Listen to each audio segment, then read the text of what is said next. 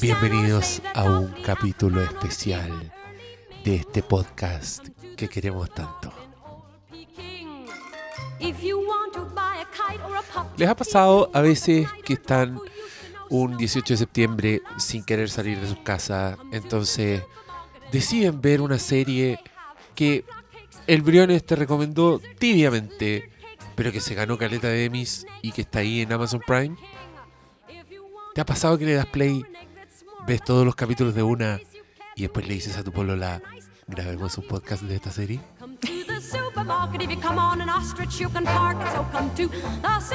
¿Cómo estás, Fran? Bien, ¿y tú, Diego? ¿Tanto tiempo? Yo sé cómo estás, Sabes muy bien cómo estoy. pero es para los es para los auditores. Estoy bien, feliz. Oye, días... No, ¿qué días? Meses, años que no tenías tanto tiempo de flujeo. Oh, se pasó. Hasta ahora. Estoy así, pero eh, soy un Java. Sí, yo igual tengo Soy la Java mente así como, como nebulosa. Estoy aquí esperando que me entretengan. Me van a traer a alguien así, me lo voy a comer. Eso. los casos recompensa, los de pedidos ya, son los Boba Fett. Que yo, me traen yo soy tu princesa. Leia. Tú eres la- No sé, no, tú eres más como Oh. el mono que está sentado al lado que se cae en la risa. Es que la princesa Leia está contra su voluntad, po. Tú estás aquí gustosa, ¿Y quién está aquí con tu celebrándome los peos.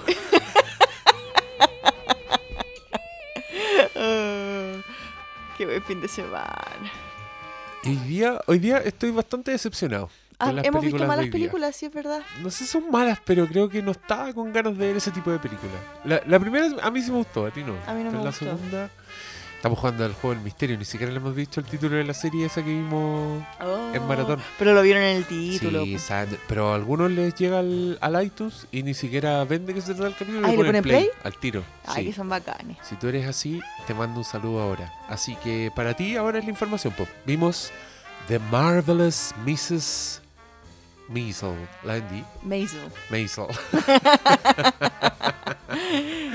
The Marvelous Mrs. Maisel. Una serie que es de Amazon Prime. Que se ganó muchos Emmys el otro día. Que no estábamos viendo los Emmys nosotros. No, pero lo andábamos- cachamos por Twitter. Claro, por ahí de repente alguien tuiteaba como el, el ganador y cachamos que esta serie había ganado mejor comedia, mejor actriz, mejor guion, mejor dirección. O sea, los Emmys cabrones. Igual uno, yo le tengo mal a los Emmys. Sí, Me po. importan una raja los Tú Emmys. tienes una mala experiencia con los Emmy. Como que eh, los has seguido durante los años y te has dado cuenta de que son muy como favoritistas quizás, como que tienen regalones. Son... Es que te das cuenta que no son confiables. Porque ponte tú, si tú veis weas como... En su momento, ponte tú, me acuerdo que yo veía Hannibal. Y yo creo que Hannibal es una de las series... Aquí hay una auditoria que siempre pide que hablemos de Hannibal, así que esta cápsula es para ella, con cariño. Yo veía esa serie y decía, esta es una de las weas más impresionantes visualmente que he visto. Tenía un capítulo que partía con unas abejas, unas abejas así muy a toda raja, como una fotografía increíble, como muchos detalles de unas abejas, y la cámara se empezaba a alejar y, y era como un panal, pero era un panal que habían hecho crecer en la caja torácica de una persona, ¿cachai? Y la cámara seguía saliendo, saliendo, saliendo hasta que salía ahí como del cuerpo y después seguía saliendo, saliendo y estaba debajo de un árbol. Y yo veía esa weá y decía, bueno, no he visto una serie que visualmente sea tan elaborada como Hannibal y tan con tanta imaginación. Había otro, no sé, por otro capítulo, eh, hacían crecer unos hongos en, en unos cadáveres. Ese lo vi. ¿Cachai? ¿Lo viste? Sí, Igual el arte de esa weá. sí, era heavy. O, o el otro weón que hacía esculturas con muertos y hacen unas weas así, ¡ah, impresionante! Yo me acuerdo que todos los años que veía Hannibal, veía los Emmys, ni siquiera esperando ver Hannibal en las categorías zorro- en las categorías bacanes, así Pero como mejor serie, la wea. Nominada por último. No, los buscaba en las categorías técnicas, en Ajá. fotografía, en edición, y no estaba, weón. Yo decía, estos weones no, no ven todas las weas. Es la única explicación, onda. Hay 50 weas para ver y ven 5. Ya, pero igual no es por ser permisiva con los tíos del Emmys, igual les deben pagar buenas lucas, pero hay muchas cosas que ver. Entonces igual ahí cuenta lo que siempre pasa con los Oscars también, pues que las series y los canales terminan haciendo campaña y los que más hinchan probablemente son los que entran, pues. Lamentablemente, porque son demasiados, pues. Nunca nominaron, nominaron ni siquiera a Steve Carell como mejor actor de comedia en The Office. Y esa weá no se puede creer. Sobre todo si tomas en cuenta la cantidad de veces que nominaron The Big Bang Theory. Sí, es verdad. Es verdad. Y actores que hacían de sí mismos también, po. Como. O la cantidad de veces que ganó 30 Rock, ponte tú. O, o que VIP seguía ganando, por lo menos hasta el, al año pasado, este año no, pues ya no, pues si ganó Mrs. Maisel. Ah, no, pues el año pasado igual ganó Mrs. Maisel, parece. Pero- no, pues sí, tiene una temporada nomás. Sí, pues qué raro, pero yo, yo cachaba del año pasado esa serie, No, tenía es- ganas de verla siempre. creo que ganó Globos de Oro. Globos de Oro, ahí está. el- Eso era lo que. Sí, ahí Esa está. fue la pasada. Perfecto. No, pero yo aquí le quiero tirar un poco el pelo a Briones, porque Briones hace rato que nos habló de la maravillosa Mrs. Maisel. Sí, yo me pero, acuerdo. Pero tenéis que ponerle más entusiasmo, pues, Briones. Si no, la gente no te compra. Si tú decís así con la cabeza y decís, sí, bien, no me dan ganas de ver la weá que estáis viendo. Tenéis que ponerle más color. Y eso es lo que si vamos a hacer nosotros Pero ahora. si a él le pareció, sí. Tú sa- nosotros sabemos que al señor Cristian Briones no le gustan las comedias. Esta no es una comedia así como. Es verdad, las comedias son su punto débil. Sí, son como que. No, y, y probablemente, como no le gustan tanto, no tiene tan afinado el ojo para ver qué es lo que está bueno, qué es lo que no está bueno, qué es lo que. qué es lo que es inteligente o no, ¿cachai? Porque hay disti- distintos tipos de humor y, y- y como no es su tipo, quizás no tiene su. su radar bien, bien calibrado. No, yo creo, nomás, po. no, yo creo que estamos puro especulando del- de, lo que pasa en la mente de Briones. Sí, pero yo creo que ni él sabe. Su legazo, su legado. no, yo creo que el Briones las, monografía. Yo creo que el Briones las cacha todas, pero no no le importa tanto nomás. No, no es un género que le, No le llame la entusiasma, po. atención mayormente. Es como yo con el thriller, po. ¿Cómo con el thriller? ¿Pero cómo decís eso? Si, si te gustan thrillers, si me consta que te gustan thrillers, ¿de qué estás hablando? Drácula es un thriller, vaya a hacer todo un programa sobre Drácula y la novela El próximo Desadaptados. ¿Era un spoiler? No, si la gente No sabe. se sabe. No, pero es que en general es el, es el, es el género que a mí más me... me no, no sé si me decepciona, pero como que me desengancha rápidamente. Tiene que ser muy buena o muy Ah, mi ya. estilo para que me guste, ¿cachai? Puede ser. No, pero lo que queremos decir acá a la gente es que se lance con confianza sobre la serie La maravillosa señora Maisel. Lo estoy viendo en español en Internet Movie Database ahora. Porque es un encanto de serie. A mí, yo soy malo, creo que he hablado de esto en, en otros capítulos, pero yo soy muy malo para ver, eh, para hacer maratones.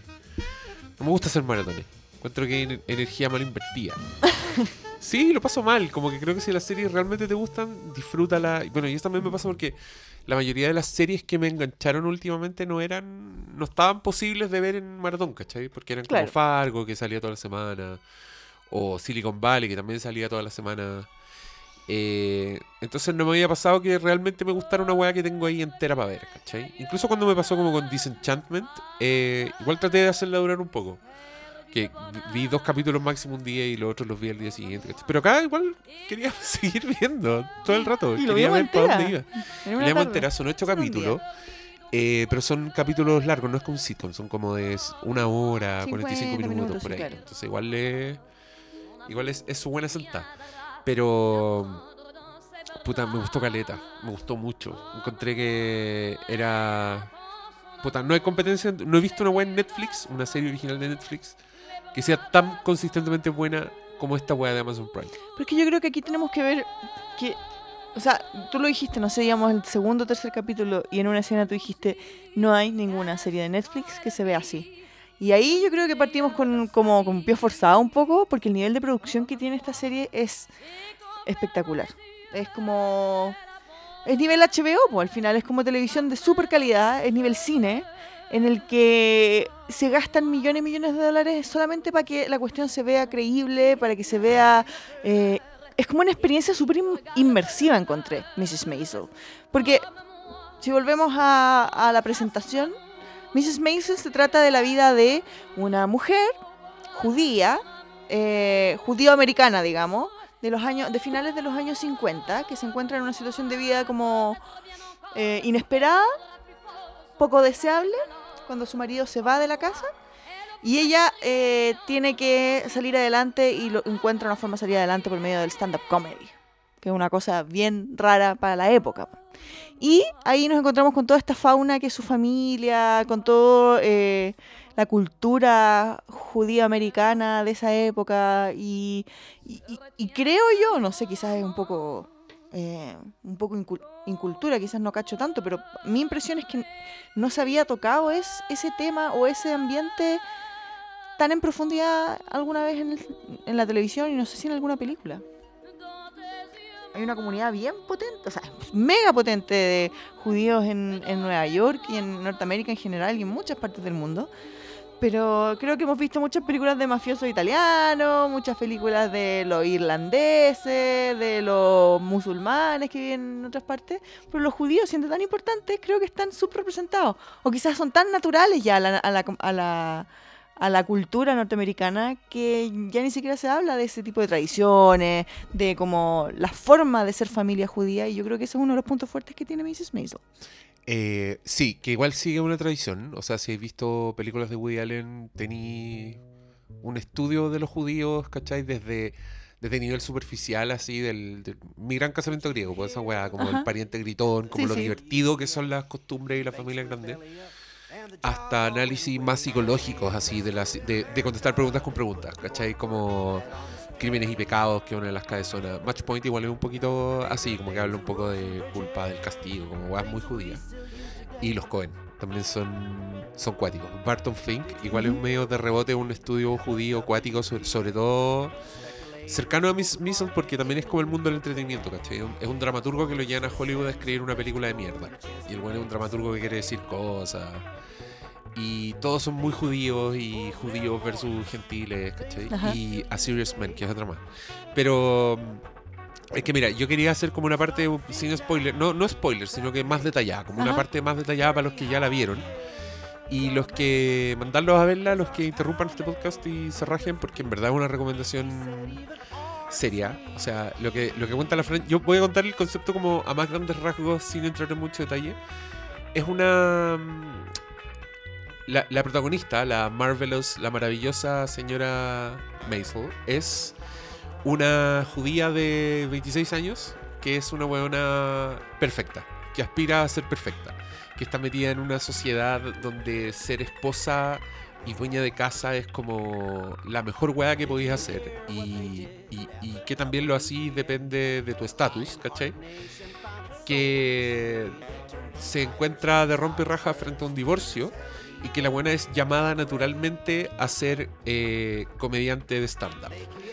En una época donde decir la verdad es la rebelión más drástica que podríais tener y donde la persona que se revela es la más improbable dentro de esta sociedad, que es una dueña de casa judía cuica en Nueva York. Y esa, ese concepto que, que si me lo hubierais dicho así como, oye, esta serie se trata de esto, yo te habría dicho, oye, la voy a rebuscar. En verdad es perfecta. Y se siente súper natural. Se siente súper natural y da para unos conflictos tan ricos que yo en verdad me acordé mucho de Silicon Valley con, esta, con este tipo de comedia, porque también era como un mundo donde el mundo donde están los personajes define cómo son esos personajes, Ujú, ¿cachai? Sí. y, y con una construcción de mundo cuática. Que esa weá, puta que es rico eso de las series, sobre todo de las series de HBO, y ahora las de Amazon Prime las voy a incluir, que siempre se tratan de algo, pero te dan un poquito más allá. Como ponte tú The Wire, se trata de unos criminales, pero la weá en verdad te habla de una ciudad, te habla de Baltimore, y te habla de, de, los, constructos, de los constructos sociales, ¿cachai? Esta weá yo creo que hace un poco eso, pero con comedia. Entonces te reís mucho viéndola, es muy graciosa. Y, y los personajes son todos maravillosos de ir descubriendo. ¿Cachai? Como mientras más capas conocís de los personajes, como que más fascinantes se hacen. A mí me pasó eso con los papás de ella y de él también, un poco. Sí. Eh, te pasa con te pasa con la con Susie, Con Susi. con sí. la con la loca del bar y te pasa con Edmundo Aras también. Sí, aunque no te caiga bien. Aunque no te caiga bien, Sí. el, el marido de El Mrs. marido de Maisel Mrs. es Maisel. igual a Edmundo Aras. Igual. Y sabes que con quién más te pasa y como que no, como que pasa más piola porque están como más de lejos. Bueno, en verdad con todos, pero con los, con los amigos, con la mina nueva, ¿cachai? Es como, es como una comedia más que de situaciones, ¿cachai? Es como, es un mundo finalmente, pero es un mundo que existió y que probablemente muchas de las personas que están involucradas en esta serie lo vivieron de alguna forma. O sus papás, por último. Entonces tiene que ver un poco, y eso es algo que nosotros nunca vamos a poder entender y nunca vamos a poder captar 100%, pero tiene que ver con la memoria de los pueblos. O sea, al final tiene que ver también como un testimonio social. y a eso me refiero yo con que no se había hecho de manera tan masiva, de repente en una serie de televisión, con comedia, ¿cachai? Eh, porque la- todos sabemos que la televisión es como más accesible que el, que el cine. Si hablamos de películas de los Cohen o de Woody Allen, probablemente no van a llegar a todo el mundo. Pero esta serie es completamente recomendable yo se la quiero recomendar a mi mamá. Que la vea con mi abuelita, ¿cachai? Porque la van a entender, les va a entretener, ¿cachai? Es súper liviana y es como súper... para todo el mundo. Y, y toca temas que, que son bien sorprendentes para lo que para lo que estamos acostumbrados quizás en una serie que está protagonizada por una mujer. Esto está bien lejos de ser como un chick flick. Bueno, la, la- la creadora de Marvelous Mrs. Maisel es además una de las, de las guionistas que eh, sentó las bases de lo que fue Gilmore Girls. Esto me lo contaron porque yo no vi Gilmore Girls entera. Yo la veía así como muy, muy por encima cuando era chica y la dan en la tele. Eh, pero para muchas personas Gilmore Girls es un, tes- es un testimonio de lo que era ser mujer a finales del siglo XX y a principios del siglo XXI. ¿Cachai? Eh, y por ahí yo creo que va la cosa también. Pues. Es como eh, un, un testimonio histórico de lo que significaba ser una mujer judía en los años 60, o sea, a finales de los 50. Y, y de lo que de lo que nosotros también identificamos tanto como algo judío, que es el humor. Pero esta vez de la mano de una mujer, porque eso también es otro tema, ¿cachai? Eh, Yo, yo te dije, esta es como la primera Sarah Silverman, así como... Ella también es Sí, una... po. Ella se, trans- se transforma como en la base del estereotipo. Y. mm, Y algo que es muy bonito de esta serie también es que también te ayuda a entender N la comedia, como el stand-up comedy. ¿Cómo Como- funciona? Claro, porque es una loca que eh, se apasiona con la weá y, tiene un talento natural y tiene y se rodea de... Hay un personaje en específico que ve ese talento, entonces le empieza a ayudar. Pero ellas como que empiezan a perfeccionar su, su stand-up. Entonces ahí tú entendís muchas cosas de, de lo que significa, ponte tú, no solo el guion, sino que cómo lo actuáis, las pausas que así, qué es el timing, ¿cachai? Toda esa weá. ¿Cómo formuláis la- las tallas? Sí, pues tiene una secuencia hermosa en que la loca perfecciona las tallas, como que va y la va encontrando, y eso es bacán, ¿cachai? Porque era, es como, es, es escritura, es escritura con público. Y aparte de eso, la teleserie, pues la teleserie que es una loca divorciada, que el marido en wea, eh, es como Mad Men, pero en comedia, son Sí, es más... como Mad Men buenos. Pero es el mismo mundo, es como un mundo así súper frívolo, con un sistema... que La weá esa que vimos también quería ser un poco así, suburbicon. Suburbicon, sí, Sí. po. Sí, quería Que era la así. misma época, de hecho. También, Sí, el mismo año, 59, Mm. sí. Ya, esa no nos gustó tanto. A mí me gustó. Bueno, no, era, igual, no- no igual era, dormí caleta. no era una, no, no era una obra de arte, pero sí era buena, pero... Yo dormí mucho, estoy opinando, soy como el oído. No me hagan caso, eso va a estar, eso se va a eliminar del, del, del archivo, del, de la transcripción. Va a tener que ver de nuevo Suburbicon. Not gonna happen. Es de los Cohen. Sí, igual tenía coenismos. Sí. Pero esta Mrs. Maisel también tenía coenismo porque encuentro que era tiene secuencias casi que bordean como el musical, así como no sé si vieron una película que se llama Down with Love con Iwan McGregor, ¿Ya? que también es como esa una estilización Sí. de la época y que también a mí yo me acordé de los Cohen de Hot Sucker Proxy, ¿te acordás que la empezamos a ver? Ajá, me Esa encanta. weá de la fábrica gigante con la periodista que habla rápido. Eh, Mrs. Maisel es un poco así. Y la otra weá que a mí me gustó mucho es que es una protagonista que no debiera funcionar. Es una protagonista que, a nosotros debiera caernos mal. Es una abuela que es tan perfecta y que todo le resulta, ¿cachai? Y de hecho se llama The Marvelous Mrs. Maisel porque es una abuela que dice como en una escena yo debería tener trabajo y en la escena siguiente una- le van a ofrecer trabajo porque la buena es maestra, ¿cachai? O, o que va pasando por la calle y una protesta y la mina que está protestando le va a pasar la weá a ella, al micrófono a ella porque quieren escucharla hablar, ¿cachai? Esas weá, si tú me las dijeras y me las contaras, yo te diría, esa buena debe ser insoportable. Y no lo es, ¿cachai? Como que tú la querís. Estás con ella porque también, ¿cachai? Que en verdad la loca se esfuerza N, no es una weá natural, onda. La loca hace.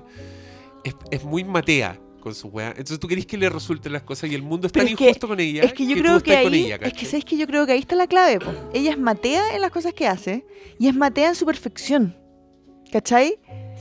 Eh, en el primer capítulo uno hay una secuencia muy adorable en la que la mina hace una cuestión que debería caernos pésimo, que es que se arregla en las noches, o sea, en las noches se acuesta bonita y maquillada y cuando el marido se va a acostar, ella se saca el maquillaje y se pone sus cremas, se pone los rulos para el otro día despertar antes que el marido.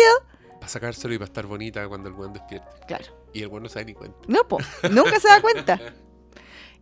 Y eso debiera caernos mal, pero si lo pensáis tiene que ver con que es Matea, ella se esfuerza por ser perfecta y lo hace con gusto, ¿cachai? No, eh, a diferencia de la, de la protagonista mujer, digamos, de Mad Men, que es la Betty Draper, Sí. eh, esta mina es feliz en, ese, en, esa, en esa dinámica, ¿cachai? No tiene una vida vacía. Ella eh, encuentra, encuentra lo positivo en toda esta situación y parte la serie porque ella está muy feliz porque se, se consiguió que el reverendo fuera su cena de, de Yom Kippur, que es cuando rompen el ayuno, el año nuevo judío. Esas son sus alegrías. Para ella, claro, las cosas puede ser medio frívolo, pero se esfuerza, ¿cachai? Todos los días hace un brisket o una comida rica para que al marido le resulten sus cosas y le den una buena hora en, en el bar para que vaya a hablar tonteras.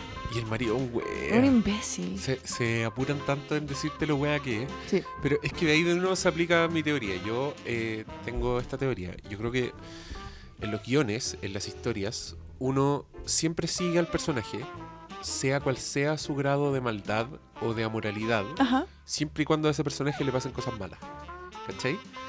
Si tú veis como el, un weón, la historia de un weón más concha de su madre que existe, onda de Hitler, levantándose en la mañana, y Hitler pisa un Lego, eh, quiere hacerse tostada y la weá le explota, se le corta la luz, ¿cachai? Tú inevitablemente en esa historia vas a estar siguiendo a Hitler y vas a estar de su parte y se te va a olvidar que el weón es Hitler.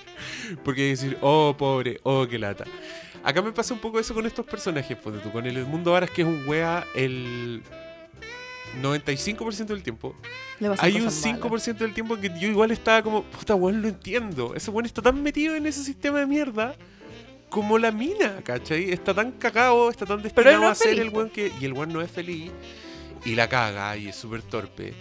Y bueno, después, como bien adelante de la temporada, al final de la temporada, hay un momento en que tú decís, ¿qué va a hacer este weón? ¿Qué va a hacer este? Y yo decía, oh, puede que se salve, puede que, puede que haga lo correcto, pero la va a cagar y bueno, no vamos a decir más. Pero es que también es una buena serie, es una serie donde en capítulo igual, al final del capítulo tú decís como...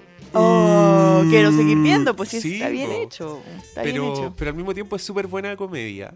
Eh, yo me reí mucho con la wea. Hay- tiene diálogos que son para risotar. Y, y las actuaciones son tan buenas. Sí. Mi- Esa wea me encantó. Mis personajes favoritos son los papás también. Yo con la mamá estoy fascinada. ¿Qué, qué personaje más...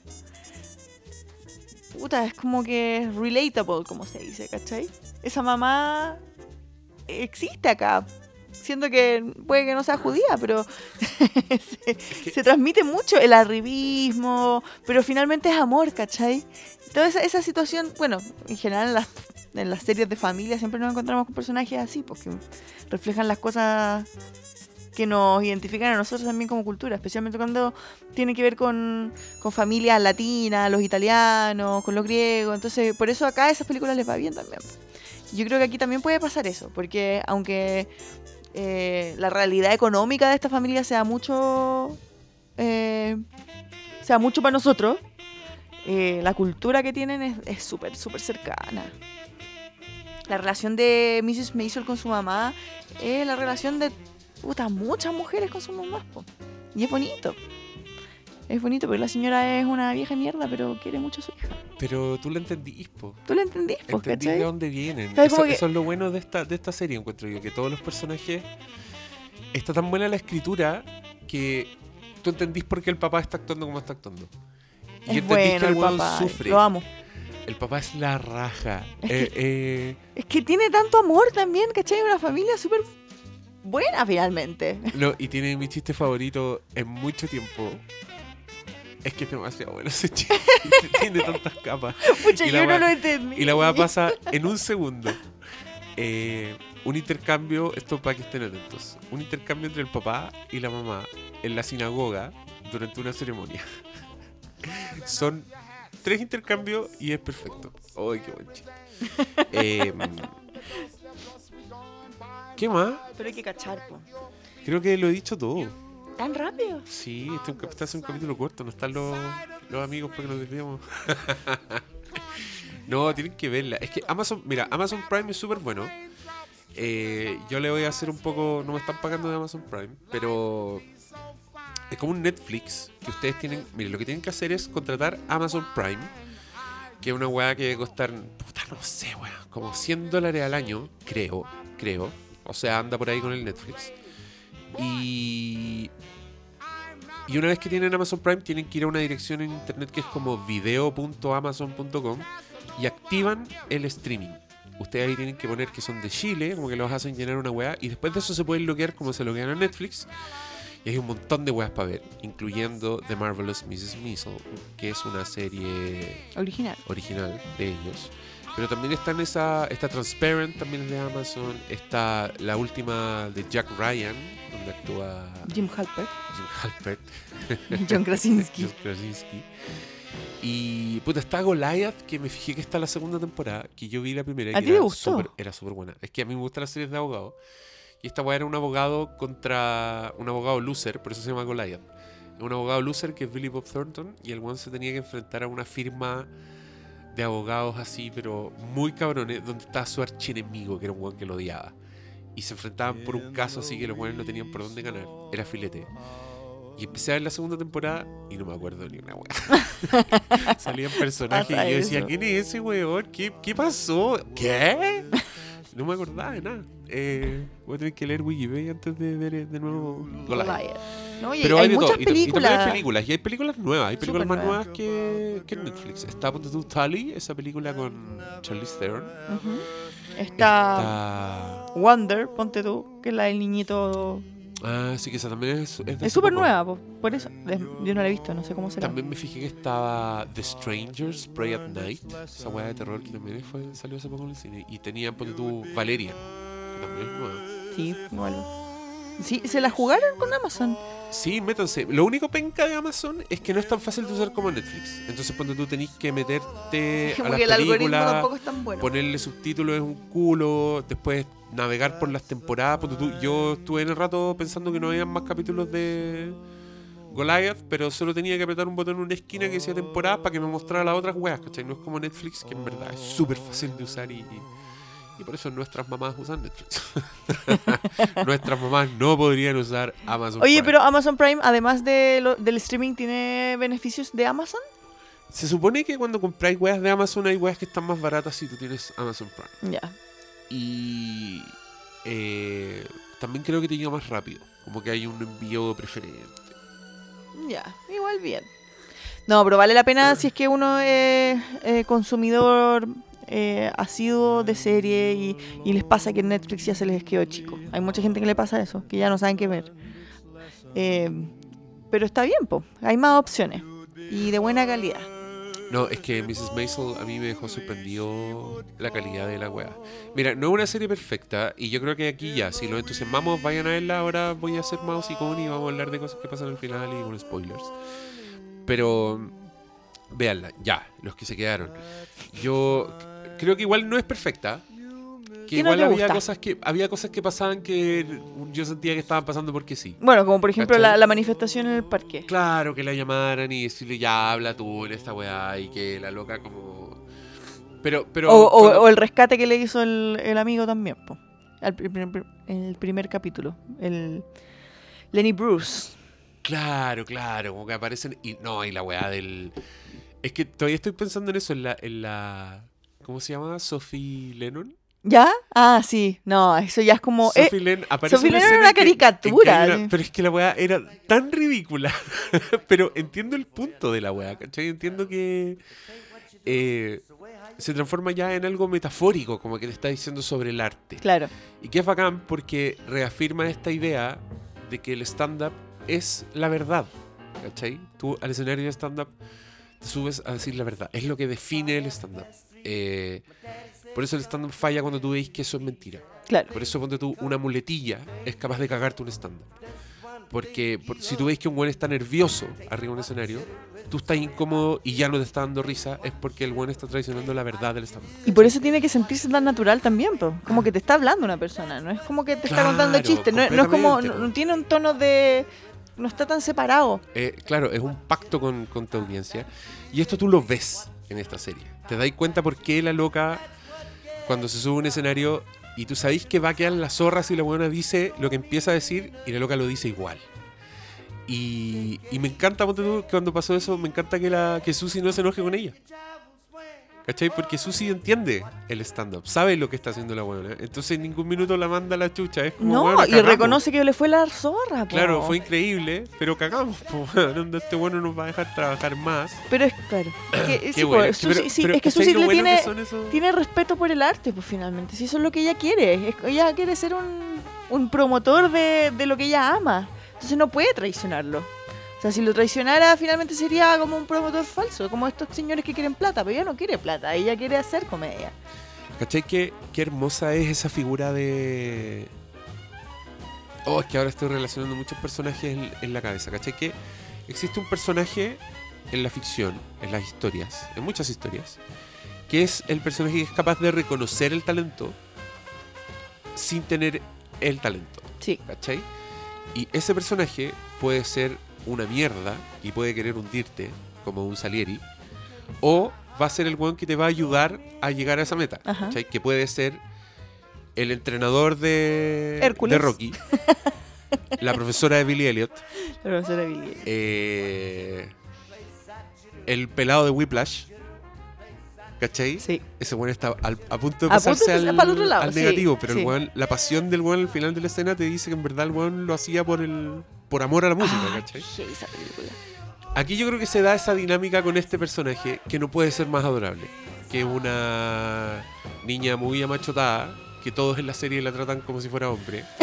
que es muy y- adorable. Y que es muy adorable. Como que no, no- es ruda, no sabe lidiar con sus sentimientos, ¿cachai? Pero que es súper honesta y que hace. Tiene grandes momentos que son para aplaudirla.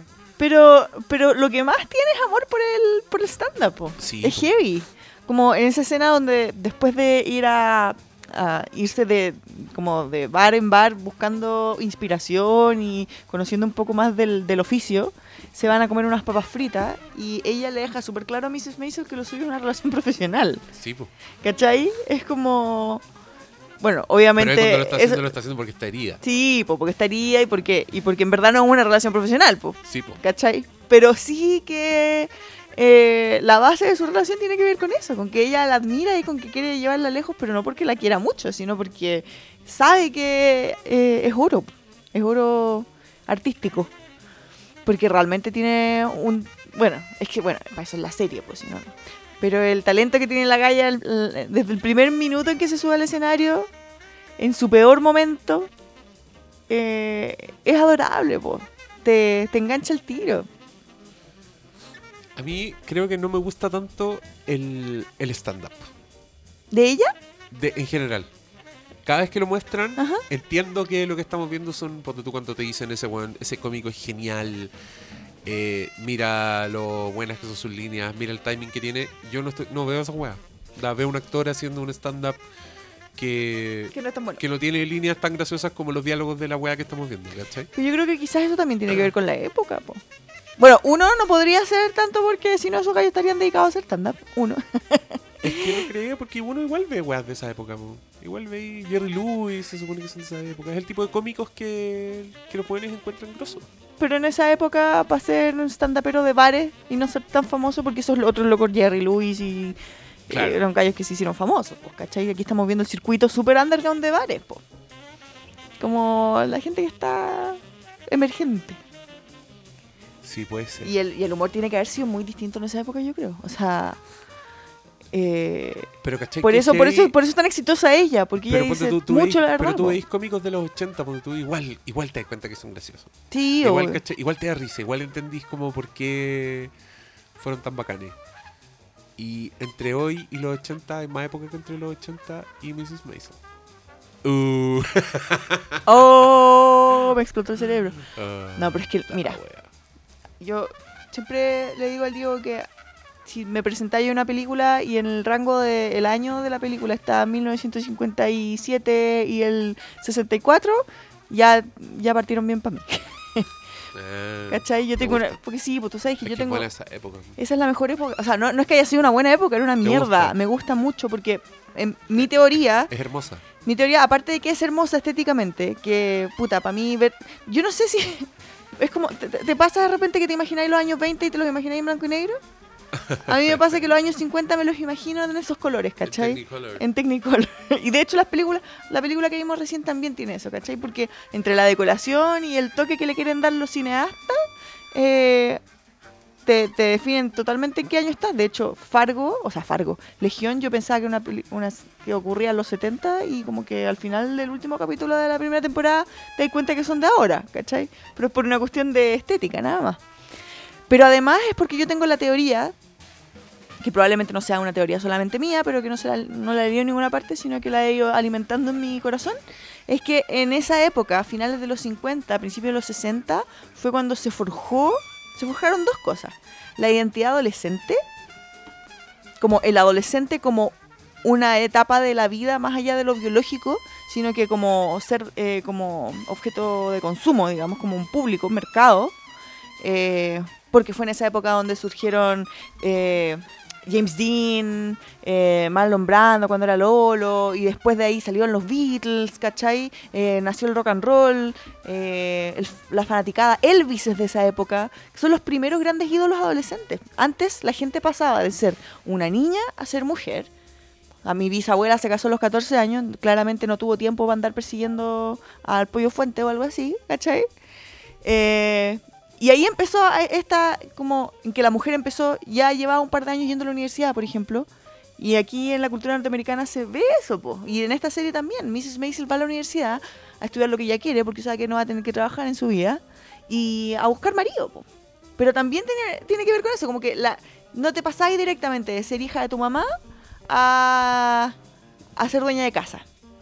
¿Cachai? Ahí es donde nace para mí la juventud y el, y el adolescente y eso es fascinante porque nos cambió completamente. O sea, ahora todo está dedicado a ese, a ese público. Es un público y un mercado súper grande y que vende muchísimo y cada vez más, de hecho. Y mi otra... Este es como ese tráiler que vimos de la niña que no podía salir de día. Uy, qué mal esa wea. Es el mercado adolescente de hoy. Sí. No, ¿Por qué no le dijiste la verdad? No puedo No decirlo. puedo, papá, no puedo decirle que solo salgo de noche. porque tengo una enfermedad mortal. Estoy enamorada de él, pero nunca le diré que estoy enferma. Ya. eh, y mi segunda teoría es que eh, fue en esa época, como consecuencia probablemente de- de- del nacimiento de la adolescencia, eh, la cultura pop, así como la conocemos hoy día.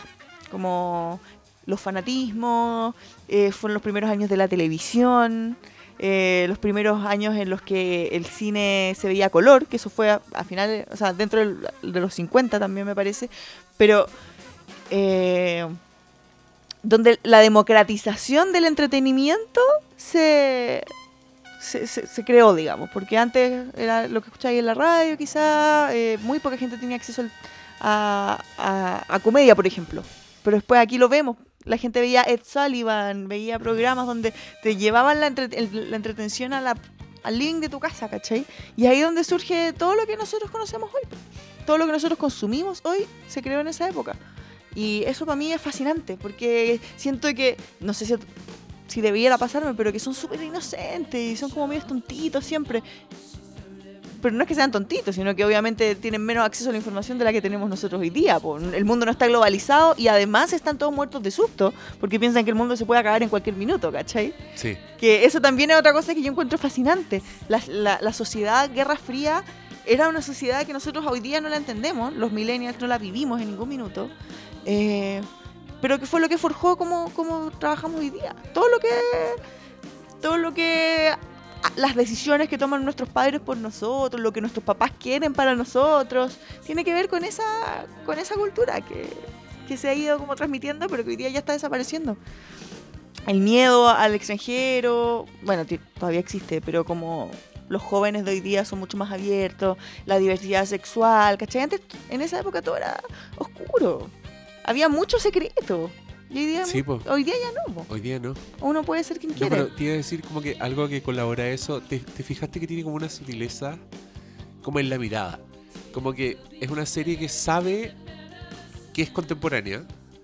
Entonces se puede reír de, por ejemplo, un teléfono que se tiene que discar eh, Claro. así con, con rueda.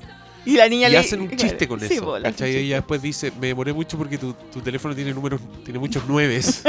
Entonces Tenía demoro más a en marcar. Eso es una mirada contemporánea. Sí. Es como mirar ese mundo como un poco como encontrando los inocentes, como diciendo, miren, chiquitito. Como cuando el buen dice, te voy a poner en altavoz.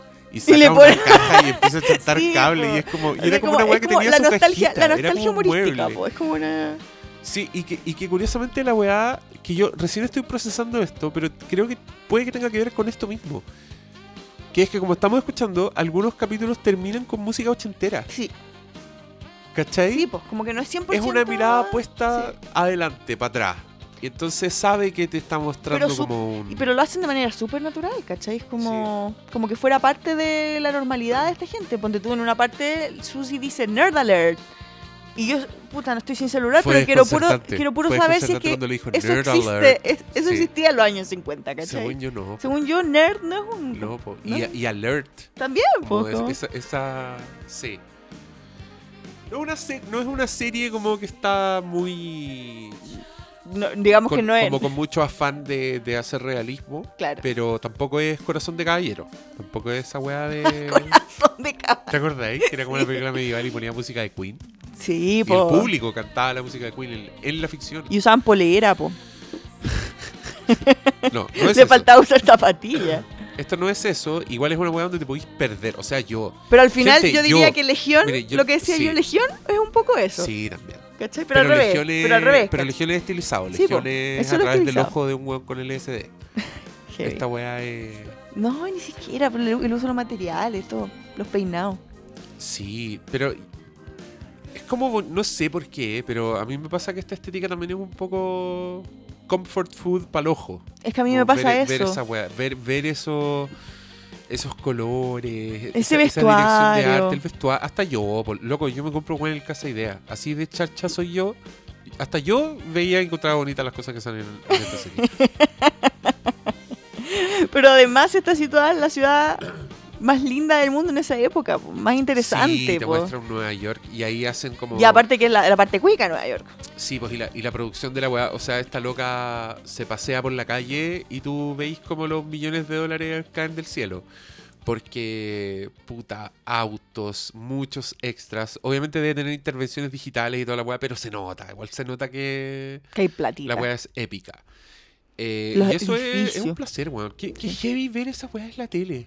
Sí, es, impresionante. Las veía en la tele. Sí. eh, y yo creo que puede llegar incluso a sorprender más que Game of Thrones, ponte tú. Porque Game of Thrones es una serie fantástica en la que te espera cualquier cosa, ¿cachai? Pero una reproducción tan detallada y con tanto cariño de una cosa que es real y que pasó, es muy bacán. Me pasaba que eh, todos, los, todos los capítulos sentía que quería tener el closet de esa mujer. Era terrible, terrible. Pero es porque es de una belleza increíble, pues, y, y- y tienen la ventaja también de que están hablando de una persona con recursos. Entonces usa ropa Chanel, zapatitos preciosos. No, un, un lujo. Un lujo de serie. Sí, Onda, véanla, disfrútenla. Eh, esperamos haberle puesto más empeño que Briones cuando recomendó esta serie. Pobre, estar más picado escuchando esto. pero... también- haberlo invitado este. Y él me hubiese dicho, Es que se nos ocurrió de la nada. No, el Briones siempre queda así. Lo, lo empezáis a wear, lo hacía hablar cinco minutos y ya, ya se suelta y ya te empieza a decir cosas bacanas de, que, que vio en, la, en las series. Eh, uno parte al tiro por ahí. Pero por eso a uno no le creen también. Pero dicen, ay, a vos te gusta todo. Siempre me carga cuando me dicen esa weá. Ay, a vos te gusta todo. ¿Has leído dos weas seguidas, weón? ¿Sabes lo difícil por estos días que me guste algo? Es verdad. Hasta yo estoy chato los de ir a- malhumorados que estamos. Estoy chato de ir a ver películas y encontrar que las weas son una mierda. Ya, basta. Y este año nos ha pasado mucho. Oh, este año ha estado. Ha estado malo. Ha te- Oh, hemos tenido malo, weón. grandes películas, pero Sí, han sido muy excepcionales. La cagó. Eso está saturado el mercado nomás. Están haciendo muchas weas. Deberían que filtrar. hacer menos, loco. Hagan las weas porque tienen que contar la historia. No cuenten la historia porque tienen que hacer la weá. ¿Se entiende la diferencia o no? Yo sí quiero decir que quiero ver una serie eh, sesentera chilena. Los 80, pero en Chile. O sea, en los 60. Los 60. Así le vamos a poner. Porque a mí me intriga mucho, es la época de mi abuela, en verdad. Entonces ella me cuenta cosas, eh, cuando yo le contaba cosas que veía en Mad Men, qué sé yo. Mi abuela fue secretaria, muchos, muchos años, en la Armada. Entonces igual vivía en un mundo mega machista. po. Y, y de repente le cuento cosas, le comento cosas de la serie que estoy viendo. Y me dice, sí, pues así era la cosa. Y me empieza a contar unas anécdotas que son de guion de Mad Men, ¿cachai? Y, y eso yo creo que sería muy bonito de ver también. Oye, pero secretaria de la Armada, esa sería terminar en cualquier parte. En cualquier parte. No vamos a hablar de eso. Se puede enojar el almirante. Chucha la wea. Sí, po, pero imagina, ya, imagínate una serie ¿A así. quién po. contactamos? Contactamos a Fábula. Oh, qué bacán. A Fábula, qué Sí, vamos a terminar viendo. Pero no, pero imagínate ver, pero ver algo como Machuca en la televisión. Historias así, Machuca. que es linda. Aparte que está muy bien hecha también. Podríamos ver Machuca. ¿Veamos Machuca? ¿La tenía? No, me da pena. Ah. Es triste, soy de esta época. El- hoy día más encima, la gloria 19. del éxito. Vamos a ver Machuca. Deberíamos, po. Vamos a escupirle a la tele. Oh, yo tengo muchas ganas de ver muchas cosas chilenas. Eh, y sabes qué, me, me gusta mucho sentir eso ahora porque yo toda la vida fui de esas personas que decían todas las películas de Chile son o sobre sexo o sobre la dictadura. ¿Sabes qué? eso? Si yo, pero, pero cuando era más chica, porque Ah. tenía esa visión. Sí, Y to- porque todos cuan- dijimos eso en algún todo minuto, sí. Y ahora me faltan más cosas de la dictadura. Me faltan más visiones. Sí, Me faltan, me falta la visión del, del estudiante, me falta la visión.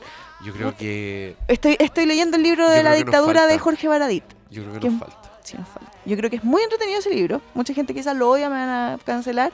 Pero lo estoy leyendo porque está ahí encima y es muy entretenido. Cancelada porque, lo leyó. dijo unos tweets sobre Oye, las es que- tetas de Emily Ratajkowski. ¿Cómo puedes leer un libro de tal basura? Oye, es muy entretenido el libro de la dictadura de, de verdad y se lee de una patadita. Eh, pero te, te, concentra, porque claramente tiene una visión, está súper cejado, digamos, es súper de izquierda el libro, pero está súper bien, po. Porque es una visión que quizás no habíamos tenido y también trata de ser justo eh, cuando hay que hacerlo. No, se re- no- no está diciendo que la UP era perfecta, pero sí que no que nada debería haber pasado, digamos, de todo lo que pasó.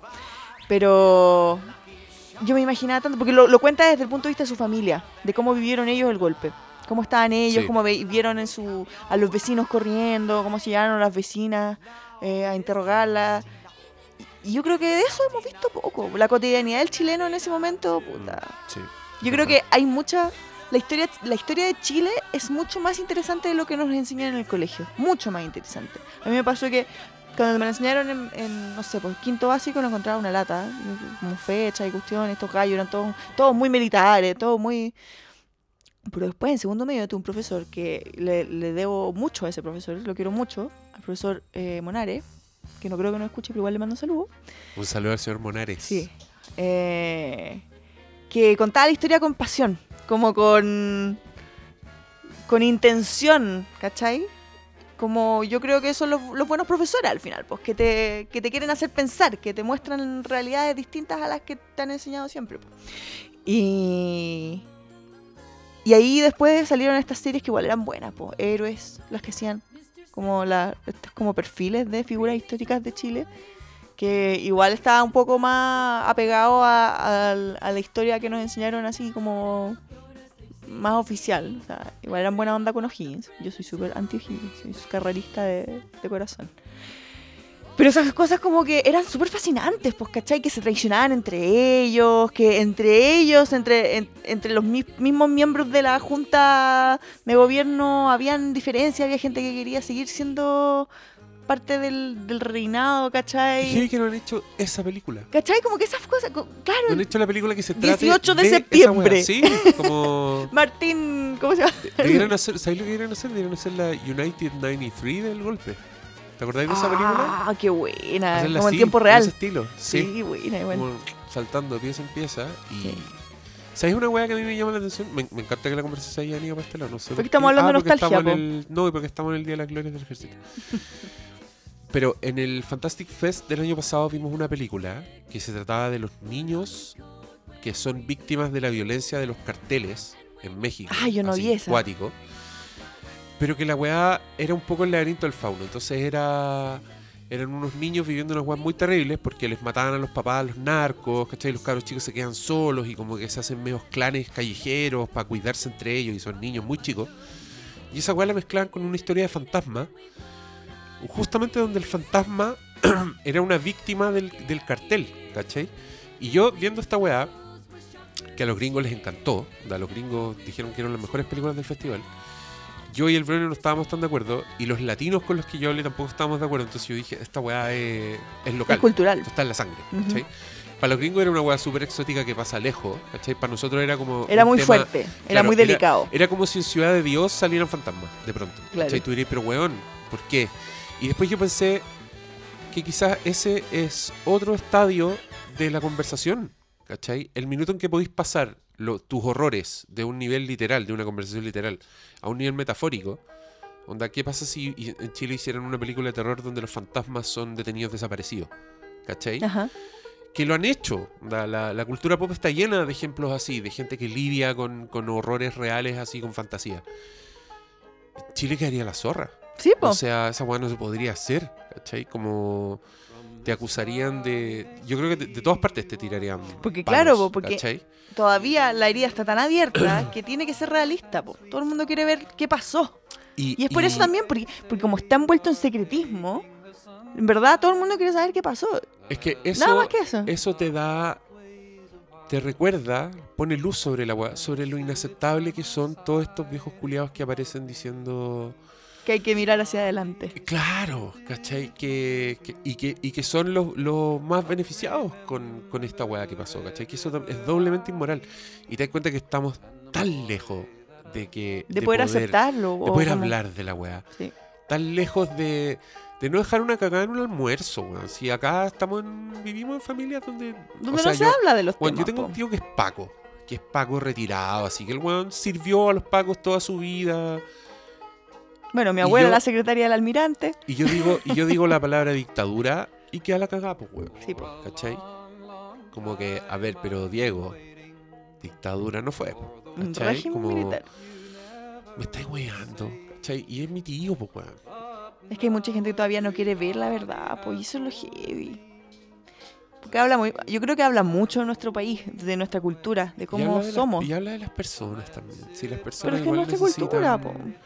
Personas necesitan como enemigos, necesitan validarse, ¿cachai? Necesitan, necesitan validarse con, con plata, con trabajo.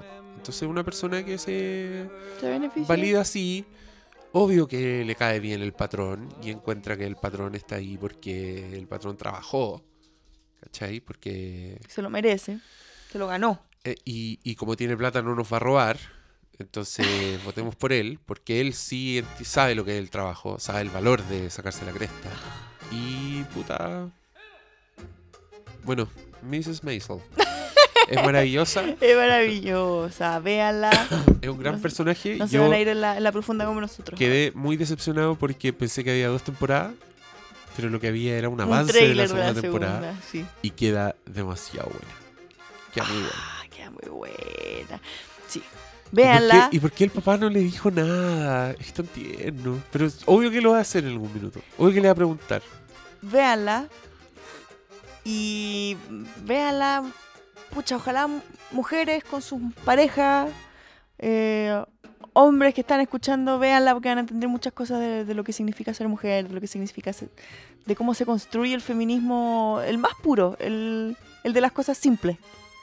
Mrs. Maisel pone un dedo interesante en temas que hoy día son ya como básicos. Tiene que ver con, con la opción de ser madre, el rol de la mujer en la sociedad. Buena, buena. Son, son, son detalles, son dos o tres minutos de un capítulo y te dejan pensando en esas cositas que hoy día también están tan, tan en la palestra. Así es. Y esperamos que les haya gustado. Gracias por acompañarnos en este día de las glorias del ejército. Buenas noches. Adiós.